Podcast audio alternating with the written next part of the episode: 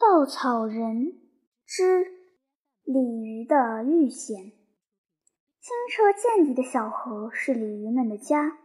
白天，金粉似的太阳光洒在河面上，又细又软的波纹，好像一层薄薄的轻纱。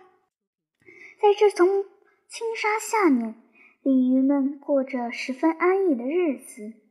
夜晚，湛蓝的天空笼罩着河面。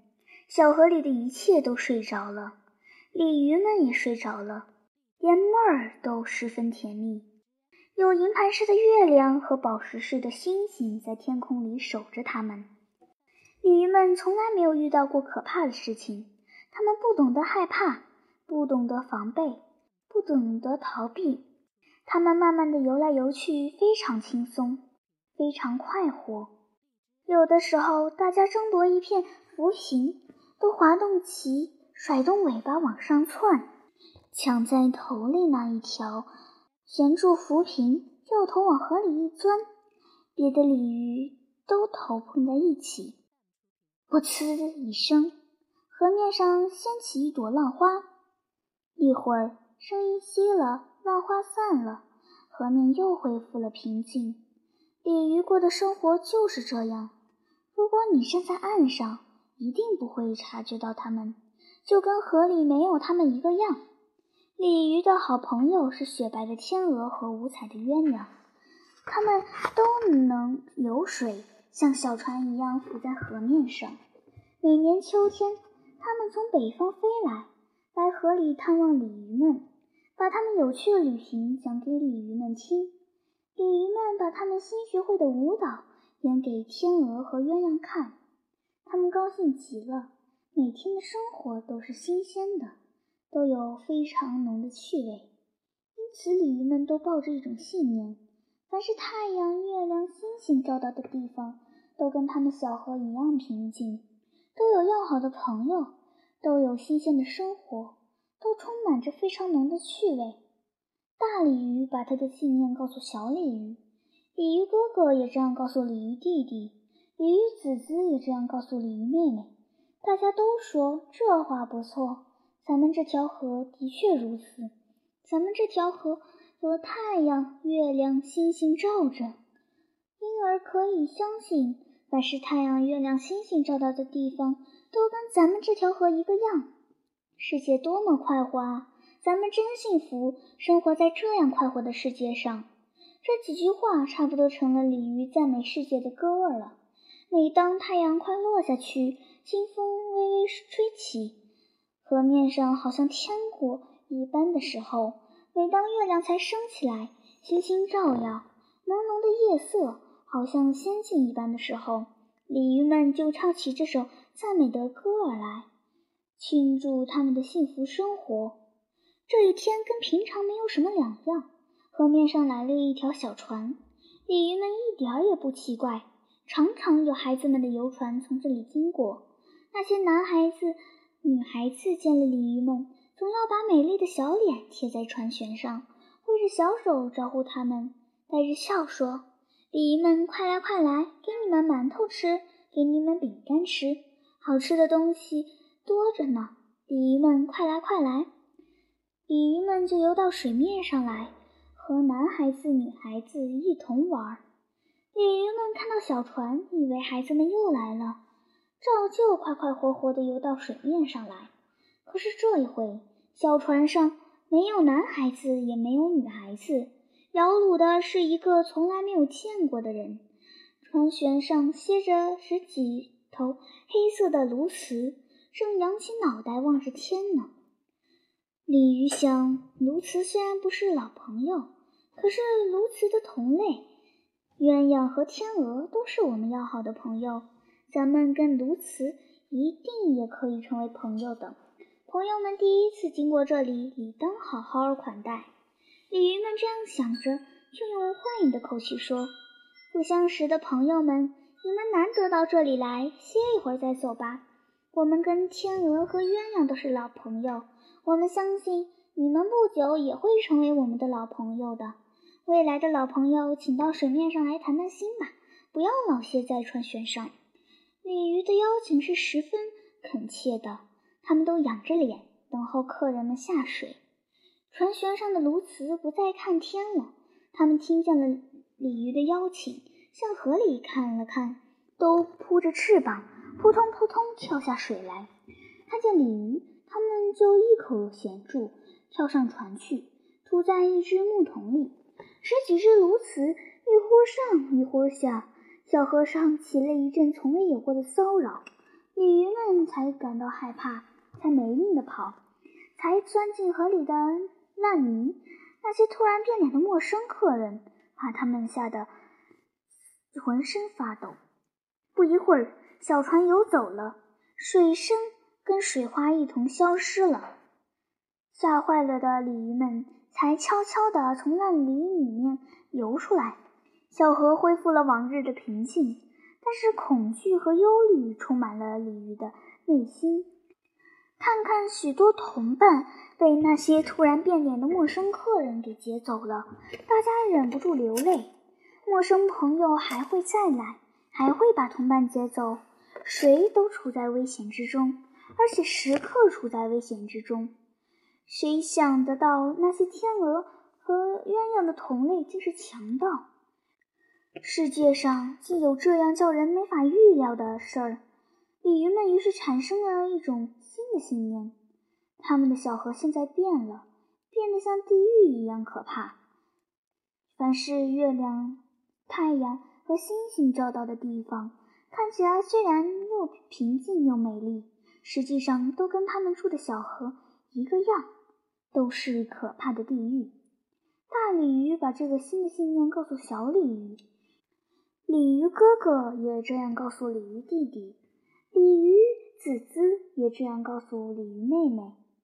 大家都说这话不错，咱们这条河现在变了，不然咱们这样恳切的欢迎客人，怎么客人反倒把咱们的同伴劫走了呢？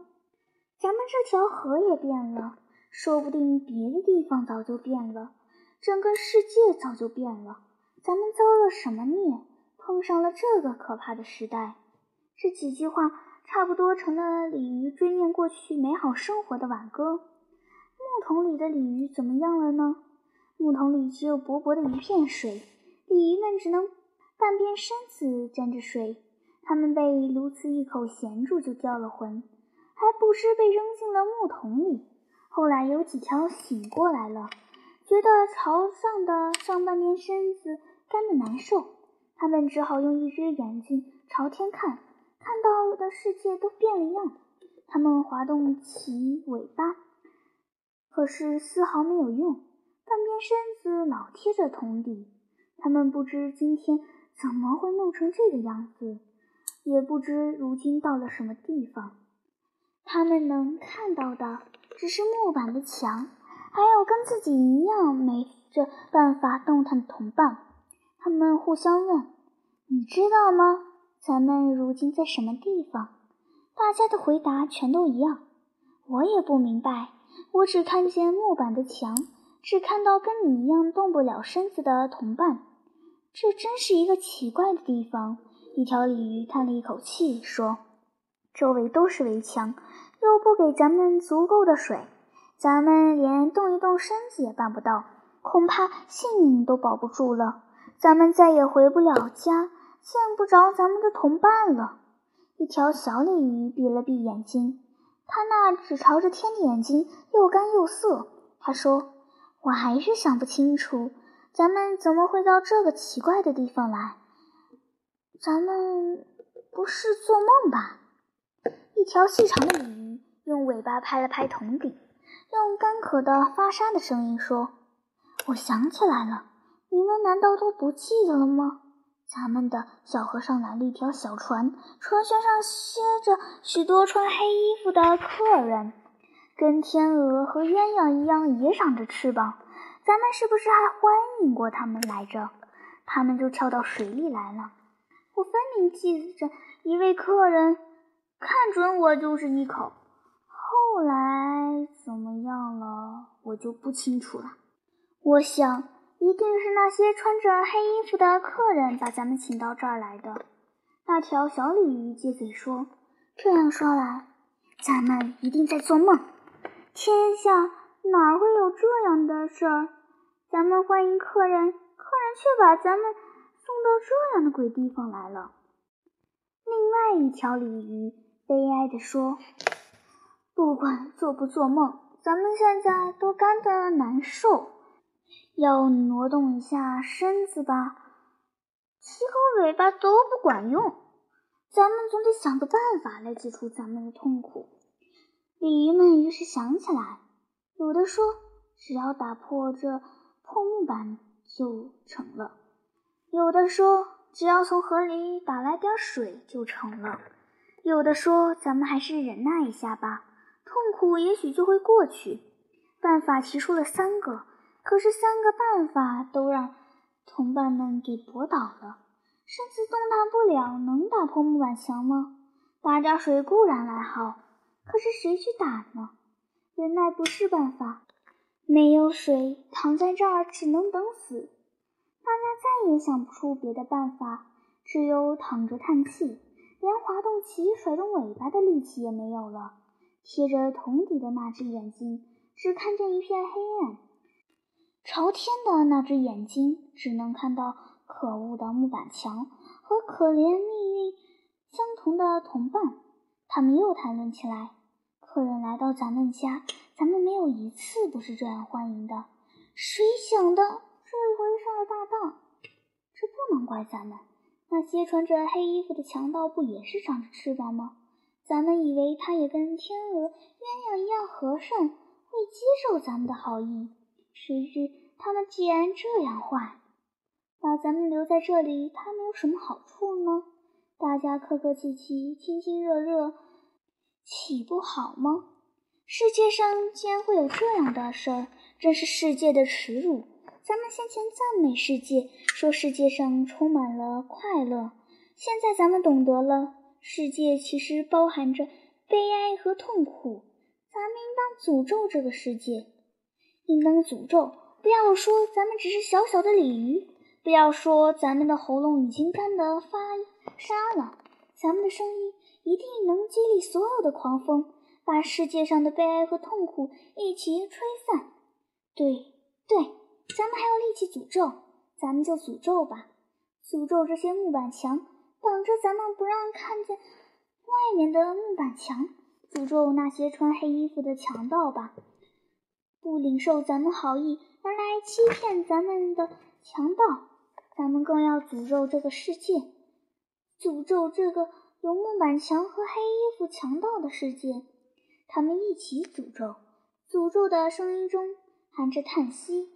含着极深的痛苦和悲哀，不知过了多少时候，很奇怪，鲤鱼们的身上反而觉得潮湿了一些。难道那些强盗们悔悟了，觉得自己做错了事，特地打来了水救助他们？难道木板墙破了，外面的水渗了进来？大家正在议议论纷纷。一条聪明的小鲤鱼看出来了。他说：“强盗怎么会来救助咱们呢？木板墙自己怎么会破呢？咱们还没干死，是咱们自己救了自己。大家没有察觉吗？沾湿咱们自己的就是咱们自己的泪水啊！泪水从咱们的心底里曲曲折折流到咱们的眼睛里，一滴一滴流出来，千滴万滴积在自己躺着的这个地方。”沾湿了咱们的身子，挽救了咱们快要干死的性命。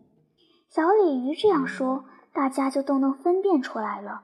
沾湿自己身子的，的确是自己的泪水，居然能够靠自己的泪水来挽救自己。